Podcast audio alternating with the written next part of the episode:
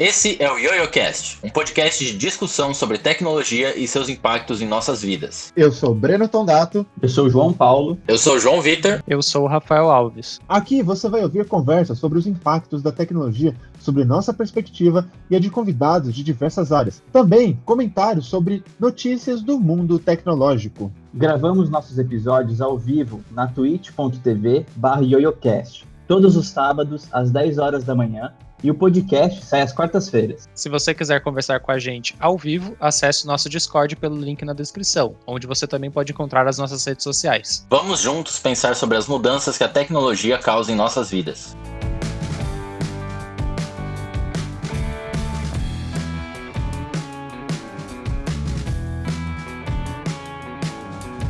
A gente vai falar aqui um pouquinho sobre a ciência no Brasil, a tecnologia aqui no Brasil e por que, que as pessoas têm que dar um pouco mais de importância pro que é produzido aqui, né? Para a ciência que a gente produz e também para a tecnologia que é criada aqui no Brasil. Bom, uh, eu tenho algumas informações para passar aqui, mas acredito que os meus colegas que têm muito mais habilidade de eloquência do que a minha pessoa aqui gostariam provavelmente de iniciar esse papo. Então, por gentileza aí, Breno, o que, que você tem a dizer sobre a tecnologia no Brasil? Cara, eu tenho a dizer muito muitas coisas, né? Assim, eu sou uma pessoa verbosa, por assim dizer. Eu gosto de gastar palavras, saliva e principalmente oxigênio. O Breno é o Java dos cientistas.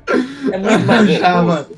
É, o, o, não, vamos lá, pessoal. Eu acho que assim, eu acho que a gente tem que dar mais valor. Eu acho que a primeira mensagem que a gente pode explorar aqui para a gente começar a nossa, a nossa discussão é o valor que a gente tem que dar para a ciência brasileira. Porque muitas vezes a gente não tem acesso ou a gente não tem simplesmente conhecimento de como a, a ciência brasileira contribui para o mundo. E a gente tem contribuições sérias e significativas para a ciência mundial. Não é só Anitta, não é só Anderson Silva de que o Brasil é feito lá fora. A gente tem contribuições científicas válidas e muito importantes. Eu vou trazer um exemplo aqui para vocês, a gente vai entrar em mais detalhes sobre isso na, durante o curso, a gente vai falar de vários cientistas hoje, mas eu queria trazer para vocês o Crodoaldo Pavan, certo? Geneticista. Ele foi fundador da Academia de Ciências do Estado de São Paulo, diretor-presidente da FAPESP e presidente do CNPq, que são instituições que apoiam a ciência brasileira, certo? E basicamente, o que esse cientista, a marca que ele deixou na ciência brasileira, brasileira foi a pesquisa de puffs de DNA. Eu não posso entrar muito em detalhe é, sobre genética, porque eu não tenho muito conhecimento de, de genética, certo? Mas o que, esse, o que esse pesquisador descobriu é um tipo específico de larva. Se tiver algum geneticista e que conhece o trabalho do Pavan, vocês me perdoem de como eu vou explicar as coisas, tá? Eu vou explicar de um ponto de vista de um lei. Então, por favor, me perdoem. Mas o que aconteceu foi que ele descobriu em certos cromossomos que se autorreplicavam concentrações deste cromossomo de DNA, formando assim puffs ali. Ou seja, a ideia que ele conseguiu gerar disso é que para o cromossomo se replicar, ele precisava de mais recursos genéticos ali do que em outros locais. E a pergunta que se gerou é por que, que ele precisa de mais recursos genéticos naquela parte do cromossomo do que em outras? E isso teve uma mudança, eu não posso entrar em detalhes no, no porquê, porque aí já entra em coisas mais específicas da genética, é, mas isso isso teve uma mudança gigantesca no paradigma da genética. E essa foi a grande contribuição que ele deu, e ele é reconhecido mundialmente aí por essa, por essa pesquisa de puffs de DNA, né? Entendendo o, o porquê, né? Explorando o porquê que em determinadas partes do cromossomo podem se ter mais ou menos material genético. É, outra coisa, outra informação que eu gostaria de trazer para vocês, por exemplo, é. Na verdade, não, não vou falar disso agora. Vamos passar a palavra para os meus colegas, senão vou começar a engatar em vários assuntos. E vocês? O que vocês acham da ciência brasileira e pesquisadores que vocês conhecem? Eu tenho, eu tenho duas fontes que eu gostaria de botar em discussão pra gente. A gente pode. Não precisa ser discutir agora, mas eu já queria pôr pauta. Que é. Eu tenho duas listas, né? Eu tenho uma lista de papers publicados é, por cada país. O Brasil, esse é dado de 2016. O Rafa que ia, ia tentar achar a fonte de, do mais recente depois. Bom, eu trouxe duas listas. A primeira lista é de papers publicados por cada país. É, em primeiro lugar tá a China, em segundo lugar lugar os Estados Unidos e o Brasil tá em. Não sei como que eu falo esse número. Décimo segundo. Décimo segundo. Esqueci por um. em décimo segundo. Desligou ali um pouquinho o cérebro. Exato. Tá em décimo segundo lugar, com em 2016, com 53 mil artigos publicados. E eu tenho outra lista, que são a lista de patentes por país também. Então, é, o Brasil tá em décimo primeiro de aplicações a patentes, é, no ranking com 24.857 patentes. Porém, todavia, contudo, o Brasil não tem nenhuma patente é, aprovada, vamos assim dizer, é, uma, uma patente grant, tem grant, esqueci essa palavra em português. Garantida. Garantida, exatamente. Permitida. Permitida, uma permissão de patente, exatamente. Ela não, ele não tem essa permissão de patente. Então, a conclusão que eu chego no final é, é que o Brasil gera muito paper, o Brasil tenta aplicar muita patente, mas o, o Brasil não tem patente, ou seja, ele não tem tecnologia nova sendo desenvolvida, aparentemente. Sabe? A gente deveria ir, ir mais a fundo nisso, mas o que, eu, o que eu, os dados, o que os dados nos, nos mostram é isso. O Brasil não tem patente, isso não quer dizer que não tem cientista no Brasil. Tem muito cara trabalhando para a China, para Estados Unidos, para Alemanha, assim por diante. Mas nós não temos tecnologia sendo patenteada no nome no- do nosso país, né? Então é um, é ponto que eu gostaria de explorar e ver se vocês têm alguma opinião. Eu vou fazer um comentário sobre isso, só pra colaborar. colaborar. An- antes de fazer o comentário, eu vou mostrar o outro dado que eu peguei aqui. Tem um ranking que chama Academic Ranking of World Universities. É um ranking do, do mesmo instituto que faz o, a- os dados que o João Paulo pegou, que é o Institute of Scientific Information, que eles colocam os rankings das universidades, das top mil universidades do mundo, né? E o Brasil tem 22 universidades nesse ranking, 22 universidades, que até me surpreendeu, é bastante, a maioria delas federais. E uma que é a Universidade de São Paulo, que é a USP, que é né, gigantesca. que Pra quem já foi um dia na USP, não sei da onde são os ouvintes que escutam o podcast que estão na Twitch, mas se você for um dia na USP, você vê que a USP é quase uma cidade. É, tanto é que ela é considerada cidade universitária, né? Tem um terminho lá de cidade universitária, porque ela é gigantesca, um monte de departamento, um monte de prédio, ela é enorme. E a USP tá no bloco, aí eu não, ele não tem a classificação correta aqui, mas a USP tá no bloco entre 101 e 150. Então, no mínimo, ela estaria entre as 150 universidades mais, é, mais influentes ou mais ou melhores, digamos assim, o que é bem legal. E a gente tem bastante universidade que entra nisso. É, o meu comentário pro, no, nos assuntos que o João Paulo comentou é normalmente o que se vê nesses gráficos, nesses índices de publicação Brasil, é que o Brasil tem uma alta taxa de publicação, a volume de publicação é muito grande, mas ele não tem a mesma relação com o impacto dessas publicações, que Exatamente. seriam, no caso, em citações ou em relações de citações. Aí entenda-se também, fazer um parênteses nessa discussão toda. Isso são pesquisas no Brasil, não que incluem brasileiros, porque tem muito pesquisador brasileiro que trabalha fora do Brasil, por Pesquisa motivos em nome do Brasil. né? Em nome do É. Brasil.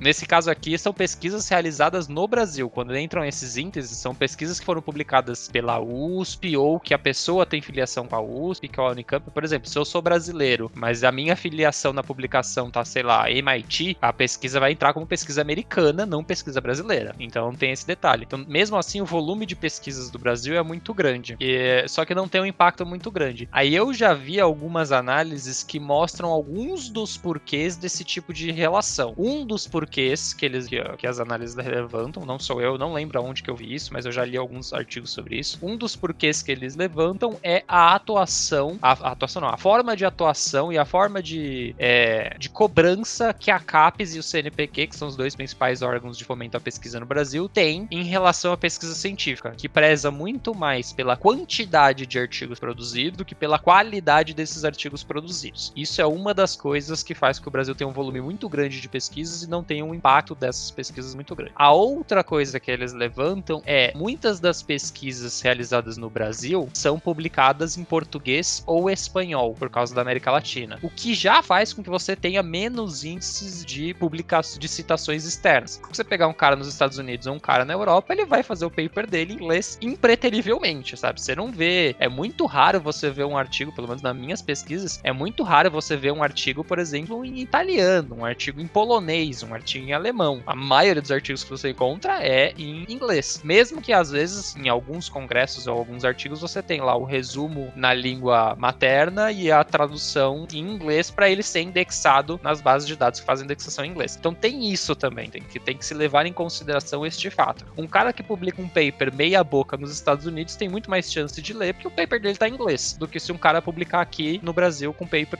por escrito em português. Então tem isso, isso também é muito importante. É que eu queria queria, eu queria concordar com você, porque eu tenho um livro bom, é, já fica a dica para o pessoal que quer seguir na carreira científica, é Guia, Guia Prático para Redação Científica, do Gilson Volpato, certo? É um livro muito bom. E já na introdução, ele tá falando aqui, tava revendo a introdução do livro, porque eu lembro que ele falou disso, corroborar com, com o que o Rafa tava falando sobre a ineficiência das publicações brasileiras, que muitas vezes são preferíveis pelo ponto de vista de quantidade, não de qualidade. É, eu queria trazer alguns exemplos aqui, por exemplo, de, de críticas, né? A ciência brasileira avançando ela e tentando entrar nos mais conceituados jornais científicos, é passível de receber críticas críticas de mesmo nível dos jornais que ela está tentando entrar. É, o Journal Citation Reports of do, do of, olha só, lendo tudo em inglês. É o Journal Citation Report do Instituto for Scientific Information criticou a, a, a ciência brasileira devido ao fato de grande quantidade de autocitações. Autocitações, pessoal, é quando o autor ele vai escrever um artigo e ele cita o próprio trabalho dele, né? Trabalhos anteriores que, que ele tenha é, é, feito. É, também a Nature, a Nature é uma grande revista é, muito conceituada no meio científico, desvendou um esquema fraudulento de revistas para prodigirem, né, progredirem, desculpa, o fator de impacto com forte ênfase em revistas brasileiras. Ou seja, parecia que estava rolando ali na Nature, né? Revistas que estavam sendo publicadas. Você fechou, vamos supor aqui, nós quatro cientistas fechamos um grupinho de autocitação aqui, né? Então, um fica citando o artigo do outro para que a gente avance no fator de, de, de impacto dessa, dessa revista. Depois, essa mesma revista aponta a baixa qualidade da ciência brasileira, com pouquíssimas participações na revista de melhor nível internacional. Então, a gente aí traz um outro, uma outra problemática,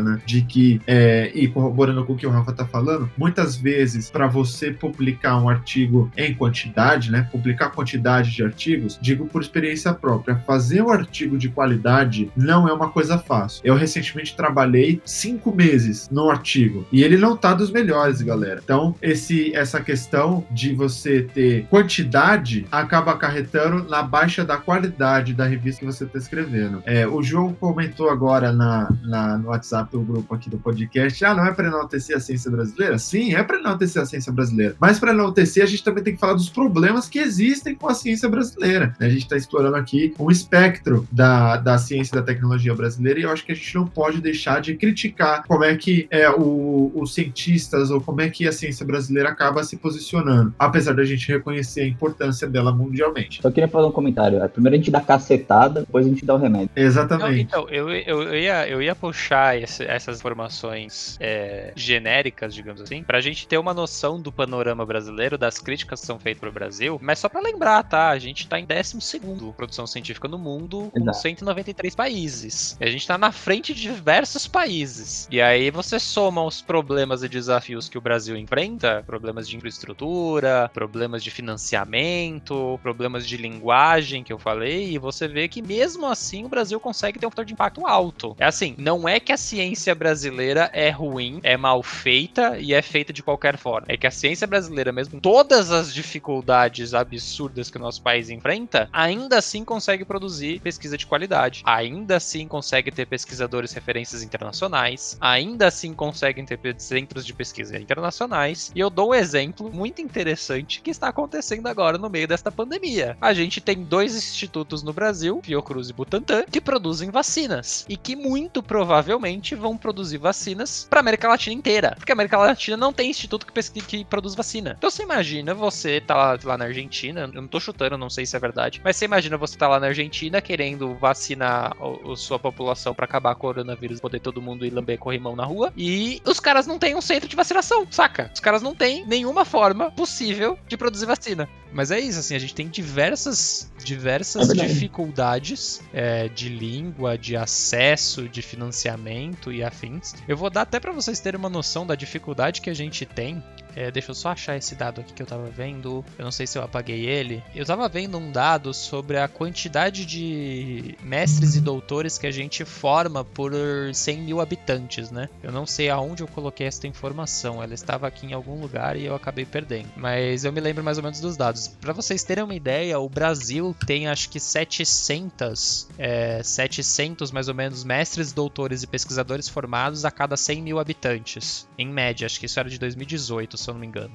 A, a China tem 1.200, 1.300 pesquisadores por 100 mil habitantes. Aí você vai falar, puta, mas a China, com capacidade de produção científica que ela tem, como é que ela tem esse número? É só você lembrar que a China tem duas vezes mais população do que o Brasil inteiro. Então, lembra de levar isso em consideração. Mas para vocês terem ideia, a Europa, a Europa, somando ali todos os países da Europa, que dá mais ou menos a população do Brasil, eles têm 3.200 pesquisadores por 100 mil habitantes, se você somar o conjunto europeu inteiro. Se você pegar os Estados Unidos e Canadá, eles têm 3.700 e 3.900. Os Estados Unidos têm 3.900 pesquisadores, mestres e doutores por 100 mil habitantes. Então, assim, você imagina você com muito menos pessoa, muito menos gente, muito menos pesquisa, conseguir ser o 12 país com maior número de publicações e que a gente não esteja no mesmo ranking, que a gente esteja, sei lá, em 15, 16 país com maior fator de relevância. Imagina o absurdo que é com um país que praticamente não tem mestres, doutores e pesquisadores no país.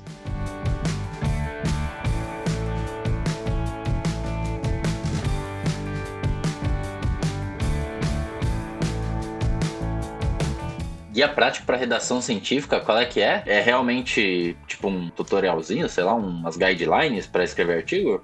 Eu, eu me perdi no assunto, mas eu acho que eu fui pegar um copo d'água, é, mas Não, a gente tava falando pra... justamente disso, do, do, guia prático. Eu queria que você desse um overview, mano. Você acha interessante? Eu pensei em comprar, velho. É, olha, eu, eu recomendo que todo cientista, né, todo, todo pesquisador, ou, cara, mesmo que você não queira trabalhar com pesquisa, você vai ter que escrever muita coisa durante a sua vida profissional. Então eu recomendo que você escreva, porque, né, a gente tá falando aqui sobre a ciência brasileira, a gente tá expondo alguns pontos da deficiência dela. Uma das coisas que mais é falado falado nesse livro aqui é que grande parte do que é uma, um fator que contribui muito para depreciação da ciência brasileira diante das organizações mundiais é a qualidade de escrita. E esse livro é justamente sobre isso, sobre redação científica. E o, o fazendo um briefing, né, já que o João pediu, fazendo um briefing do livro, praticamente o que ele vai passar para você é como você pode organizar as, organizar as suas ideias para que você possa ter um texto científico científico de qualidade é, excelente e que este texto será voltado para a publicação em organizações e revistas de qualidade mundial. Praticamente esse, essa é a ideia do livro. Mas eu dou um passo além. Eu não acho que esse livro ele só tem a qualidade de mostrar para você como organizar suas ideias para publicações em grandes é, é, jornais de renome, mas ele também me traz uma perspectiva, pessoalmente falando, sobre como organizar minhas próprias ideias, até de projetos que eu tenho, para que eu possa descrever isso da melhor maneira possível. O que é falado nesse livro, por exemplo, o método né, que, é, que é descrito nesse livro é um método lógico, né, no qual você é, elabora uma árvore de ideias. Eu vou pegar uma figura aqui, eu vou colocar para o pessoal que está assistindo a gente no, no, no, no Twitch, porque é muito interessante. Né? Aqui as estrelinhas são as ideias básicas que você tem, né? Então, ali, é, é, por exemplo, as conclusões básicas, por exemplo, chove todo dia,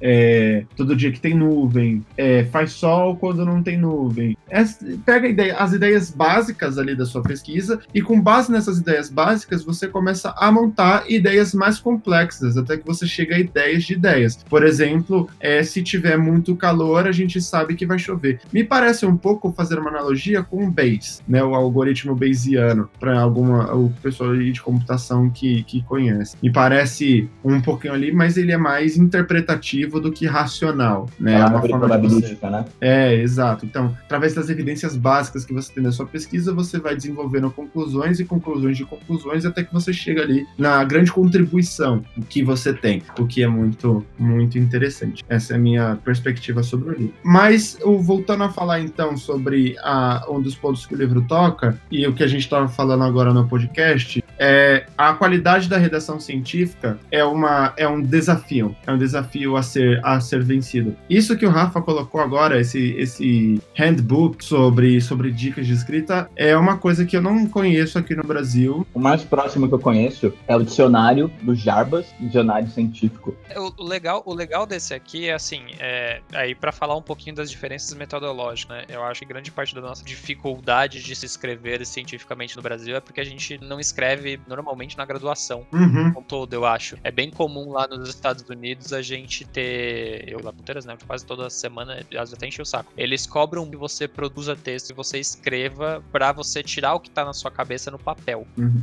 Eu achava que isso era uma forma de fazer com que as pessoas produzissem mais. E tipo, ficar te cobrando produção, produção, produção, produção. Mas, ultimamente, eu tenho percebido que. Não sei se é por isso, mas pra mim fez muito sentido. Não é uma forma de você produzir mais. É uma forma de você organizar suas ideias e perceber as, as falsas lógicas que você tem nos seus argumentos. Então, coisas que você, ah, você escreve, você olha pro papel e fala: não tem nada a ver isso aqui, besteira gigantesca que eu tô escrevendo. Uhum. Então é uma Uhum. forma de você conseguir processar o seu pensamento. Eu acho que a gente, como o Brasil inteiro, não posso falar da minha formação, eu acho que a gente não tem. E é uma luta desenvolver isso aqui. E é sempre bom ter isso, ter essa, esse pensamento crítico sobre os nossos próprios pensamentos. Cara, isso aqui é sério, isso aqui é o livrinho que todo primeiro semestre da faculdade recebe, sabe? Você compra isso aqui, é meio que você é obrigado a ler isso aqui, e volta e meio o professor falar. Você vai lá na página 35 do Easy Writer, tem um exemplo pra você usar.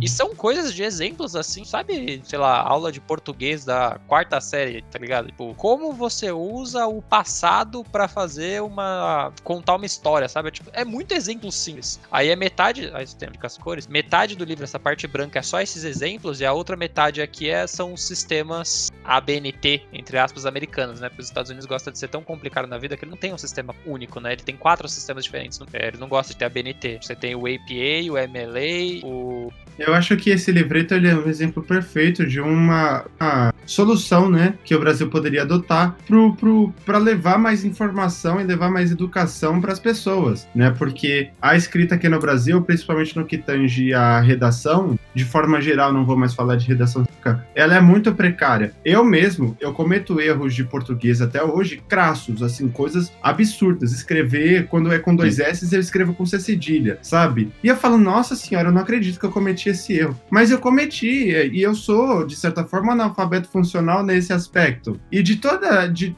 e, e isso mostra não só a precariedade, a minha precariedade, mas também outros cientistas que estão indo, estão encarando a ciência mundial, como eu, o Rafael, e que também cometem erros de, de, de português e cometem erros de escrita. E, cara, até vai que não vai justificar no inglês. Por isso que a gente passa num, num review que não é nossa língua mãe, não é nossa língua pátria. Mas né, na, na dissertação, cometer alguns erros, você vê que é que acontece. No final das contas, creio que cabe agora a gente dar uma explorada nos pontos, lados positivos, né, da nossa ciência. Uhum, Pouquinho, uhum. Ao menos um pouquinho. Eu gostei, eu gostei se a gente quiser falar do, do- desse artigo, um artigo das 10 razões por que, que o Brasil é líder na América Latina em tecnologia.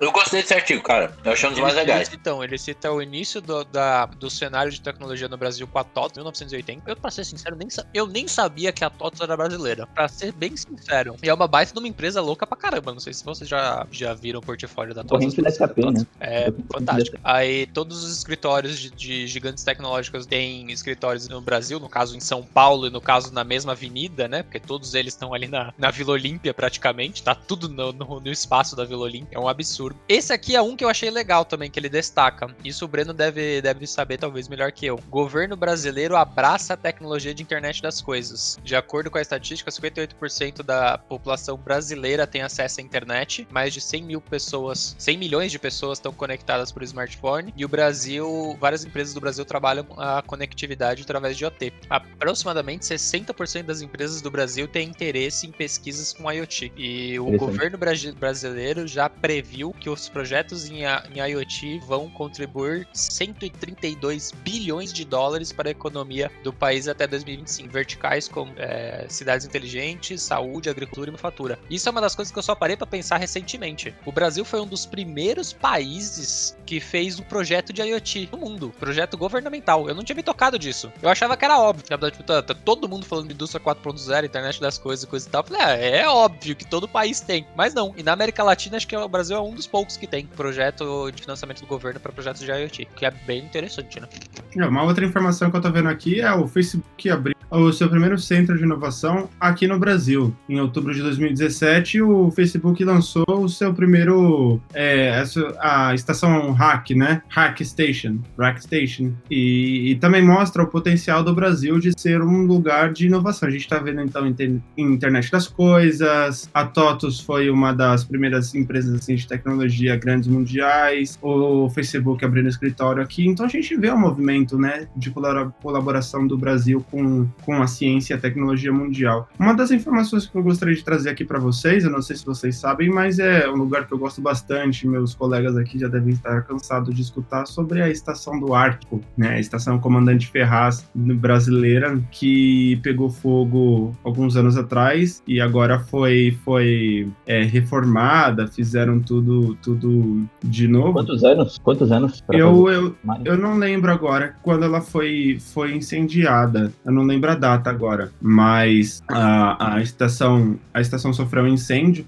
Pode parecer piada, né? Mas sofreu um incêndio no Ártico. Mas sim, as, as coisas pegam fogo no Ártico, as coisas pegam fogo em qualquer lugar, né? Mas eu queria saber o que que ela pesquisa, que eu sei que ela é bem importante, mas eu não sei o que ela faz. Então, a grande questão da pesquisa da estação do Ártico é justamente é, é relacionada com, com material biológico, certo? É, muitos estudos geográficos, por exemplo, utilizam o oxigênio armazenado em bolhas de ar do Ártico, porque esse oxigênio ele é pré-histórico, né? Então conseguem fazer datações, conseguem fazer estudos geológicos com, com os materiais é, biológicos que eles encontram no gelo. O próprio gelo, a própria água também dá pistas de quais eram os nutrientes que tinham na atmosfera, como é que era o nosso planeta, porque né, o gelo preserva a, é, a muitas das propriedades. O Ártico é uma grande geladeira, né? É, o Ártico é o nosso grande freezer, mas eles também têm muitas pesquisas com algas, é, diversas, diversas empresas que estão no Brasil ou empresas brasileiras utilizam esses materiais biológicos para fazer pesquisas em, em skincare, pesquisas em, em produtos, em cosméticos, pesquisas em cosméticos. É, esse é o ponto. O Ártico tem muita pesquisa que está e, e, e, é importante,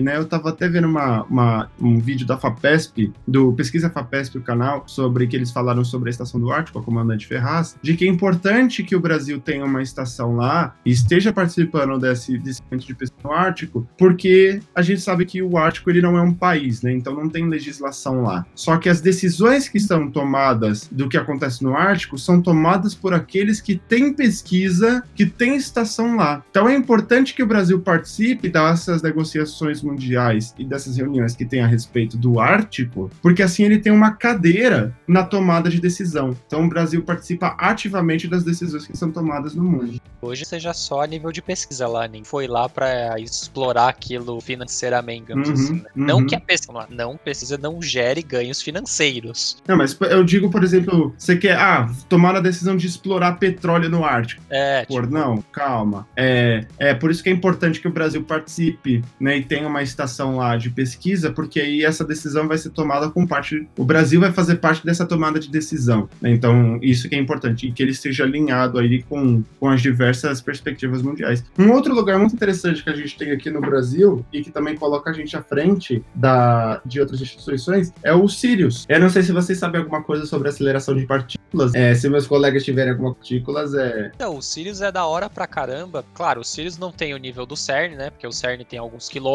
de, de diâmetro, os Sirius são poucos. Mas eu lembro de ter visto uma pesquisa, uma reportagem. Eu não sei se foi na revista Pesquisa FAPESP ou se foi na Exame que tava passando. Na Exame não, na Super Interessante, que tava passando sobre o Sirius. Logo que ele lançou e que ele tava para abrir. E o foco lá é, não é nem tanto em análise de fenômenos das partículas em si, né? Porque você não tem potência suficiente para chegar no tamanho das partículas que um CERN da vida analisa, por exemplo. Mas eu lembro lá que eles estavam muito interessados fazer análises com raio-x para, se eu não me engano, para é, visualização de materiais. Então, uma área muito legal que eu vi na engenharia é a área de, eu fugi o nome, mas acho que é espectrografia, espectrografia, alguma coisa assim, que é você analisar a estrutura de materiais a nível microscópico que você não consegue ver microscópio óptico, precisa que eles chamam microscópico eletrônico de varredura, que é basicamente um microscópio que joga uma, um raio de elétrons no material e aí você consegue ver a estrutura desse tipo de material. E o Sirius estava interessado nisso, em avaliar a estrutura molecular de alguns materiais para você avaliar o tipo de comportamento que esse material teria em relação à sua estrutura, em fazer essas correlações. Então lá, pelo que eu lembro, inicialmente o foco era em análise de materiais, em análise de material é, metálico, material plástico, enfim, é, de solo, por exemplo, para você fazer esses tipos de análises estruturais. Não é nem tanto a questão de análise de partículas. É claro que, por consequência da aceleração de partículas, você consegue também analisar outros componentes particulares. Eu não sei se o tamanho e potência dos cílios é, são suficientes para ter um impacto relevante, digamos assim, nessa área. Essa é outra questão que também é muito difícil você ter pesquisas de impacto relevante do Brasil em algumas certas áreas. Por exemplo, essa área de física de partículas, sabe? É muito mais fácil para um cara que trabalha no CERN, que vai ter uma filiação no CERN e por consequência uma pesquisa no, na Holanda, onde que é o CERN? Enfim, Suécia, né? Suécia, Suíça, sei lá. Enfim, é muito mais fácil ter uma filiação lá e publicar como aquele de aplicação do que no Brasil, né? Porque não tem acelerador de partículas no Brasil, tem lá pra você fazer. Mas era, era um laboratório bem legal e ele é aqui pertinho, né?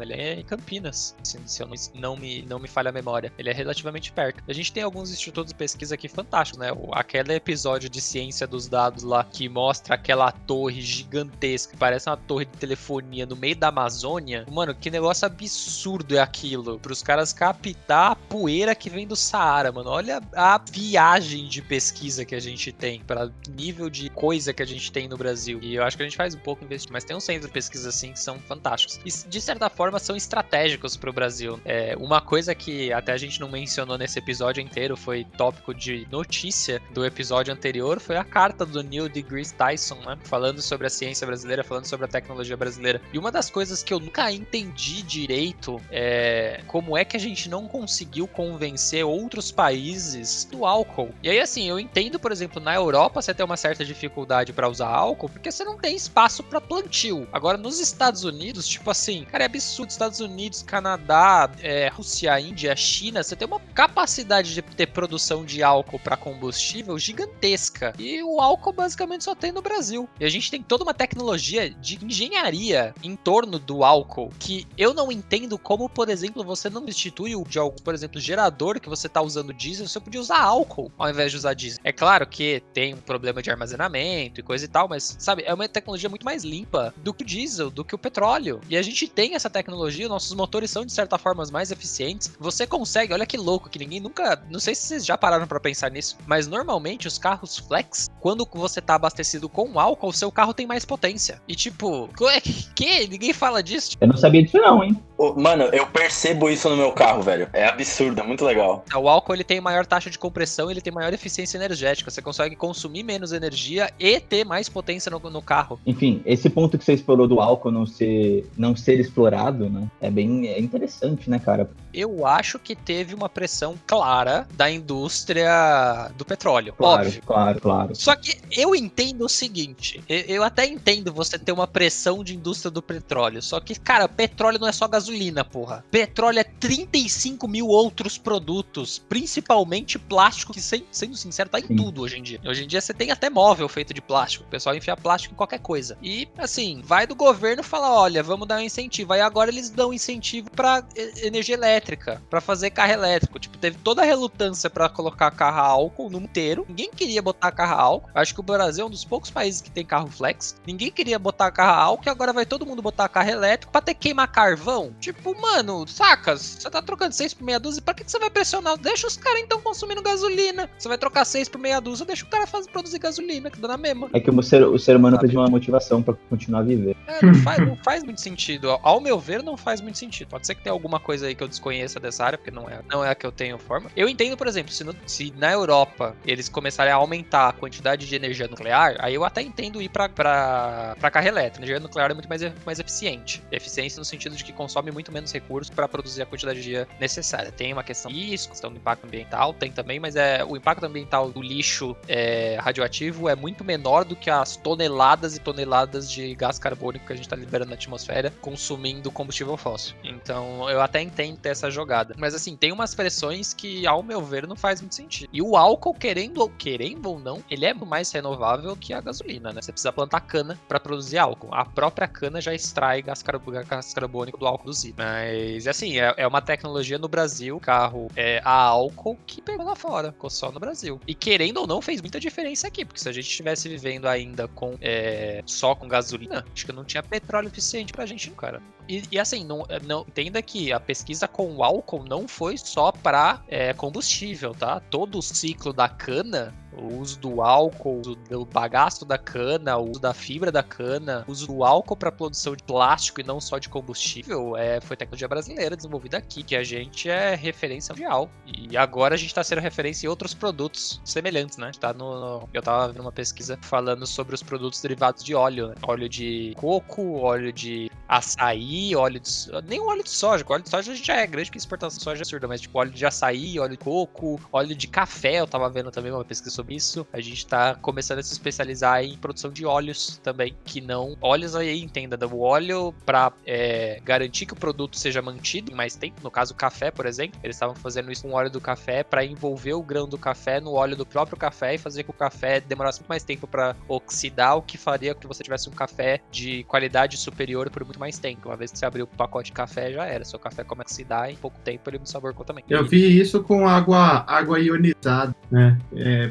preservar, preservar frutas, hortaliças com água ionizada. É, de forma geral, eu acho que o Brasil ele tem um potencial, assim, principalmente no que tange a bioeconomia, né? Tem muita diversidade também, né? Eu acho que com isso a gente já pode ir para as considerações. Acho que seria interessante a gente propor uma rodada de pesquisadores que nós conhecemos ou que nós pesquisamos, até para o pessoal conhecer também e ficar a par deles. E depois a gente já vai para as nossas considerações finais. O que, que vocês acham? Ó, o, que vem, o que vem na minha cabeça são, são dois, assim, tipo, é só, só o que eu sei. Um é o Arthur Ávila, ele é matemático, ele foi vencedor de um, de um prêmio é, considerado o Nobel da Matemática, que é o prêmio chamado de nome é, Medalha Fields, né? É uma, é uma medalha dada a pesquisadores matemáticos até 40 anos de idade. É considerado Nobel, mas tem suas controvérsias, porque o Nobel não tem. Ele. Essa medalha Fields ele pega exatamente um acontecimento que o cara. um descobrimento que ele fez, né? E premia o cara. Já o, o Nobel não, né? O Nobel ele pega a trajetória do cara, todo, todo,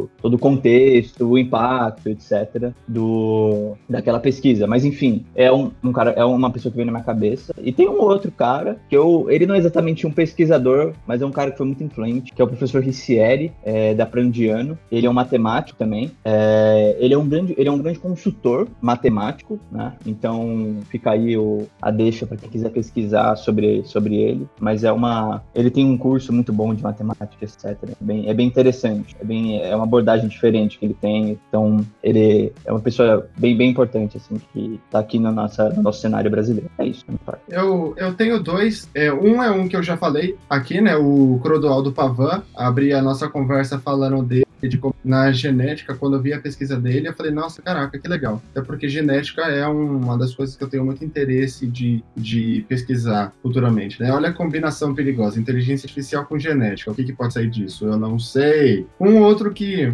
ele é mais famoso, o pessoal conhece mais, é o, o Miguel Nicoleles, né? cientista, o pessoal ouviu falar bastante dele na época da, da Copa, né? Quando ele desenvolveu aquele exoesqueleto que possibilitou que um cadeirante pudesse andar. Foi o primeiro chute na bola da Copa foi, foi dado por uma por esse por essa pessoa usando esse exoesqueleto, né? Que consegue. Foi a primeira extrair. vez em toda a minha vida que eu vi a ciência brasileira sendo palco no meio popular. Uhum. Aquilo ali para mim é um momento assim simbólico, fantástico. Pena que dali foi só ladeira abaixo, né?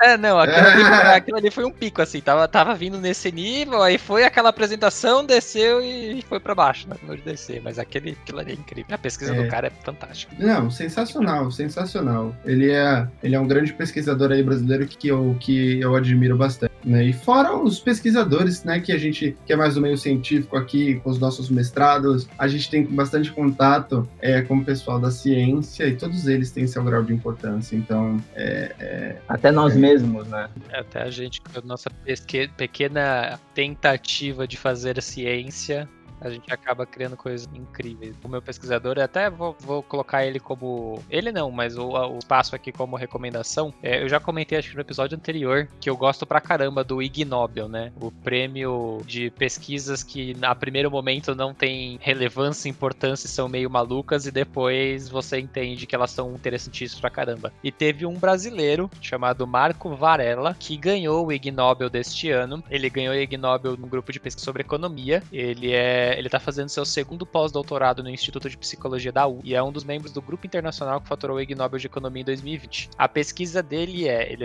ele e os colegas demonstraram que países com maior desigualdade de renda, os casais costumam trocar mais beijos na boca entre si enquanto os países mais igualitários têm comportamento menos romântico, ao menos neste aspecto. Ou seja, quanto mais igualitário o seu país, menos beijo na boca, quanto mais desigual, mais beijo na boca. Essa cara que o João Vitor tá fazendo é a cara que eu adoro do Ig Nobel. É aquela cara de tipo, mano, da onde? Por quê? É, de canto? exato. Que influência? Cara, é isso. Assiste, sério. É, é recomendação pra você, Nietzsche. Assiste.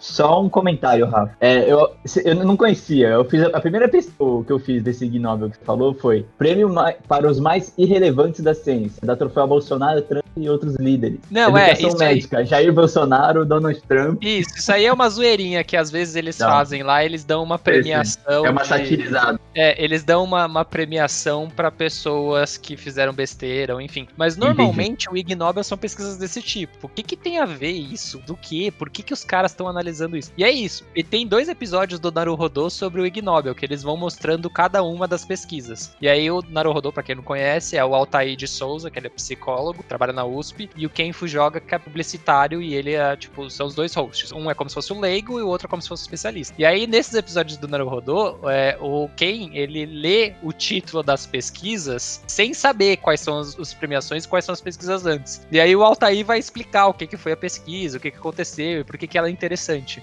Nesse caso aqui, ele é uma análise de comportamento social. Tem toda uma análise psicológica por trás para você identificar esse tipo de padrão, enfim, de evolução do Homo sapiens. Cara, tem toda uma construção científica por trás para responder esse tipo de pergunta, para responder ou levantar essa questão. É muito da hora. E, e o cara tá fazendo o segundo, o segundo pós-doutorado do cara em psicologia na USP. E é fantástico. E lá no Naruhodô, eles comentam do Instituto do Sono da USP, que faz pesquisas com o comportamento do sono, seus estágios de sono, como é que você faz para ter um sono melhor, como que seu cérebro funciona durante o sono, como sua memória funciona, whatever. E esse Instituto do Sono é referência mundial é, de tratamento sobre o sono. Tem diversos pesquisadores estrangeiros que vêm para cá fazer é, tratamento do Instituto do Sono. E eu não sabia, eles têm diversos tratamentos para pessoas que têm dificuldades para dormir. E dificuldades de N jeitos diferentes. Tanto dificuldades tipo ansiedade, preocupação e coisa e tal, como defeitos tipo obesidade, problema vocal,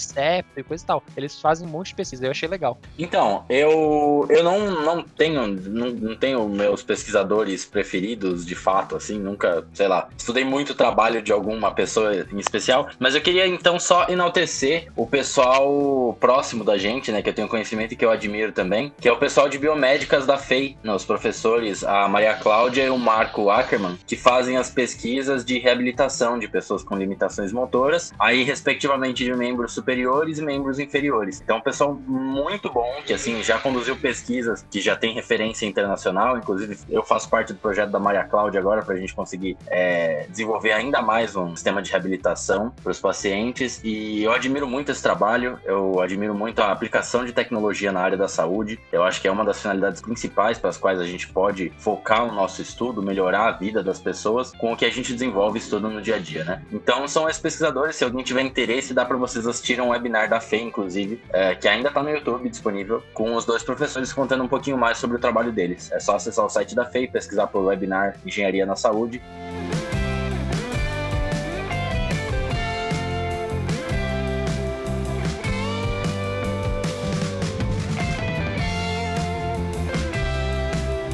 Bem, hoje a gente deu uma explorada aí no tema de ciência brasileira, né? A gente destacou bastante as falhas, eu acho. Vamos trazer outros, outros episódios com, com os lados positivos aí. Tem muita coisa positiva pra gente falar, né? Mas, meu ponto de vista é, a gente tem que colocar isso em pauta o mais rápido possível e levar a sério isso da educação básica. No final das contas, isso é educação. A gente só chega na ciência. Então, é educação básica até educação superior, né? É, hoje a gente tem muito investimento superior e pouco investimento em educação básica. Então, acho que a gente deveria inverter um pouquinho por enquanto. Se é um projeto a longo prazo de, de nação, por exemplo, então investe em quem está nascendo agora, né? Quem está começando a trilhar agora. Porque quem não está consegue se virar. A gente consegue se virar, a gente já está no ponto de vida. Então, a gente tem que dar o suporte a quem está começando, de fato, na educação básica, etc. Para que isso gere frutos no futuro. E quem já está na, na, correria da, da ciência diária aí, tentando desenvolver, expandir o conhecimento da ciência, continue, não desista, mesmo pela situação brasileira ser difícil. E, bom, é isso, né? Esse, esse é meu ponto. Olha, cara, eu acho, eu concordo plenamente com o que o João é, é, a, a, educação básica é uma, se a gente está falando de ciência, a gente não pode ignorar assim, a educação básica, principalmente no que tange aí a, a escrita e a redação, que mais tarde se torna a redação científica. Outra mensagem que a gente pode tirar da nossa sessão de hoje é que o Brasil é importante para o mundo, sim. A gente tem nosso nível de relevância para a ciência global, sim. E nós somos um grande centro de, de conhecimento e tecnologia que muitas vezes sofre com a ingratidão, com a falta de perspectiva dos nossos governantes, né? Então, isso acaba acarretando né, na, na, na, na, ignorância popular de saber é, como é que o Brasil científico funciona, quem são os personagens desse, desse do, do, do, da ciência brasileira. E a mensagem que fica é: se você tem vontade de se tornar um pesquisador, vai, vale a pena, vale a pena. A gente tem relevância sim, galera. A gente, a gente participa da, da ciência mundial sim então, é, é, essa é a mensagem que fica. É, nós temos significância, a educação básica, mais do que nunca, é o caminho para a gente conseguir um nível ainda maior de reconhecimento. Isso aí, eu, eu corroboro bastante com a, com a visão do Breno João Paulo. Eu acho que a gente precisa pouco também sair um pouco da academia, tentar ter contato com o público em geral. É, eu sei que tem uma dificuldade muito grande para quem faz pesquisa, cara. É muita coisa para fazer ao mesmo tempo. Você tem que pesquisar, você tem que dar aula, você tem que fazer projeto, buscar bolsa, buscar financiamento, sabe? Você tem que meio que se humilhar de trabalhar para poder conseguir realizar mínimo para sua pesquisa. A gente viu um pouco disso nas nossas pesquisas, eu e o Breno já. Eu imagino que o, o João Vitor e o João Paulo vão passar por isso também, de você perceber a, a dificuldade que é para você tirar um projeto do papel que você sabe que ele é importante, você percebe que ele é relevante. Às vezes você não acha financiamento, você não acha empresa interessada, você não acha quem quer fazer, e é bem difícil. Você soma e aí você pega um pesquisador que está num laboratório e tem que dar aula, e tem que coordenar disciplina, e tem que coordenar curso, e tem que enviar para documentação, sabe? É muito trabalho, não, não tem separação às vezes de função para quem é pesquisador. E eu ainda somo a isso o fato de que a gente tem que ir para público um pouco mais, não porque as nossas pesquisas não são relevantes para o público, normalmente elas são, mas é que o público não tem conhecimento delas e às vezes não tem educação para elas. E eu, o João Paulo comentou da educação básica, eu acho que a gente precisa começar a ensinar um pouco de método científico nas escolas, que pelo menos para uhum. mim nunca foi ensinado, ninguém nunca uhum. falou nada sobre método científico, apesar de eu ter aula de ciências. Então entendam que existe uma diferença gigantesca entre ciência e método científico, são coisas muito diferentes e normalmente o que explicam pra gente é ciência e não método científico. E método científico resolve muita coisa. Muito dos seus problemas são resolvidos se você aplicar método científico para coisas simples no seu dia a dia. E eu acho que é uma das ferramentas que mais dá para ser aplicada no seu dia a dia. Eu diria, eu vou ser até audaz aqui, que método científico é mais importante do que ensinar português e matemática, efetivamente. Método hum. científico é uma, uma forma de resolver problemas, independente de qual problema você tem. E a, ninguém explica isso, ninguém dá isso. Eu não sei se é por falta de conhecimento dos professores, não sei se é porque não está na grade curricular, não sei se é porque as escolas não formam pesquisadores, as escolas formam trabalhadores, não sei, mas eu sei que isso é uma grande deficiência. Eu acho que a gente, como academia, tem grandes contribuições a fazer para a sociedade a gente passar para as pessoas métodos científicos. Nada mais é que um método de solução de problemas. É, não tem muito para onde fugir disso. E eu gostaria que as pessoas tivessem um pouco mais de visibilidade para quem faz pesquisa no país, quem produz ciência, para quem produz tecnologia também, porque às vezes a gente usa a tecnologia sem saber de onde ela veio. Eu falei, parece loucura, cara, mas eu não imaginava que a TOTOS, que é negociada na bolsa de valores, e eu já vi diversas vezes o raio da TOTOS lá na bolsa de valores, eu não achava que ela era brasileira, saca? Eu achava que ela era estrangeira, porque me era uma empresa muito grande, muito sensacional, com um monte de tecnologia bacana, e se você vai no piloto automático achar que aquela tecnologia não é do Brasil, que aquela tecnologia é estrangeira. E eu não duvido que tenha gente, por exemplo, que ache que a tecnologia de álcool nos combustíveis de carros aqui no Brasil não é brasileira, deve ser alemã, sabe? Porque o cara fala, não, porque tá no carro da Volkswagen, tá no carro da Fiat, tá no carro do não sei. Então, pô, não é brasileira, a tecnologia é alemã. Não, cara, a tecnologia é brasileira, desenvolvida aqui. E às vezes a gente não percebe isso. Eu gostaria de ter um pouquinho mais de visibilidade disso, até porque é muito louco que eu, como pesquisador, formação, acredito eu, como pesquisador, tem poucas referências de pesquisadores no Brasil. Uhum. Tem poucas referências de pesquisadores na minha área até no Brasil, o que é, ao meu ver, bem grave. Você pode trocar figurinha com essa galera, sabe? É uma habilidade que você tem de trocar conhecimento e fazer sua pesquisa ter um pouco mais de impacto. E mesmo assim você não tem conhecimento às vezes. E acho que é isso. Bom, uh, da minha parte, uh, eu, o pessoal falou bastante aí com relação aos fundamentos, né? A base, a gente carece bastante de,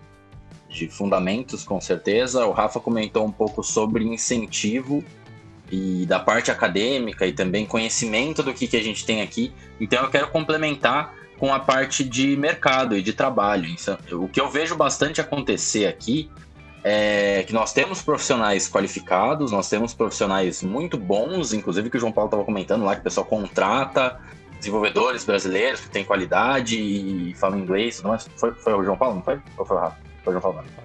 Isso. Então, é, o que, que, acontece muito aqui, cara, muitas vezes para a gente não ter é, é, esse incentivo no mercado mesmo, de, de, valorização das pessoas, é a gente acabar exportando muito bons profissionais.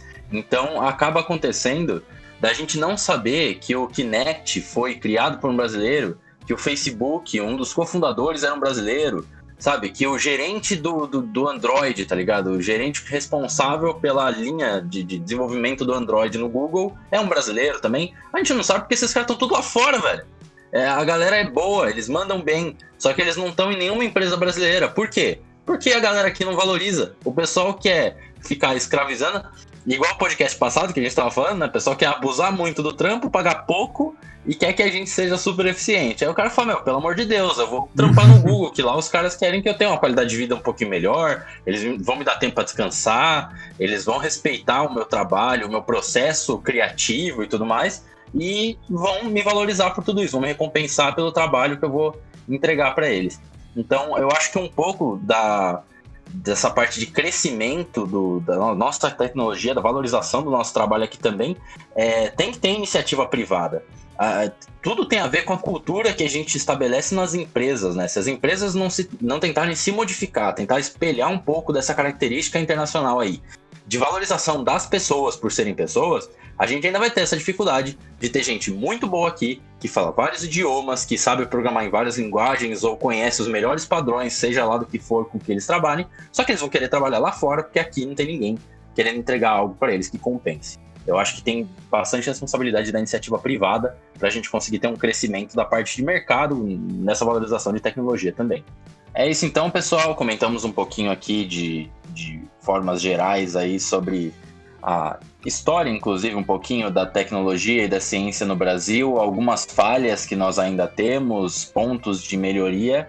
E, bom, é um tema extenso, acredito que nós voltaremos a falar sobre isso em outros episódios, até para enaltecer um pouquinho mais o que a gente tem de bom aqui no Brasil, o que a gente já teve, inclusive, na história de bom aqui no Brasil, e também alguns pontos mais específicos de como nós poderíamos melhorar, né? Talvez algumas propostas, como temos quatro cientistas aqui, algumas propostas de como nós poderíamos melhorar o aspecto da ciência de desenvolvimento de tecnologia no país. Bom, uh, espero para quem tenha acompanhado a gente na Twitch que tenha curtido o episódio. Uh, vocês podem ouvir também o podcast em todas as plataformas de áudio disponíveis por aí. E tenham um uma boa semana. Até semana que vem. Falou, pessoal.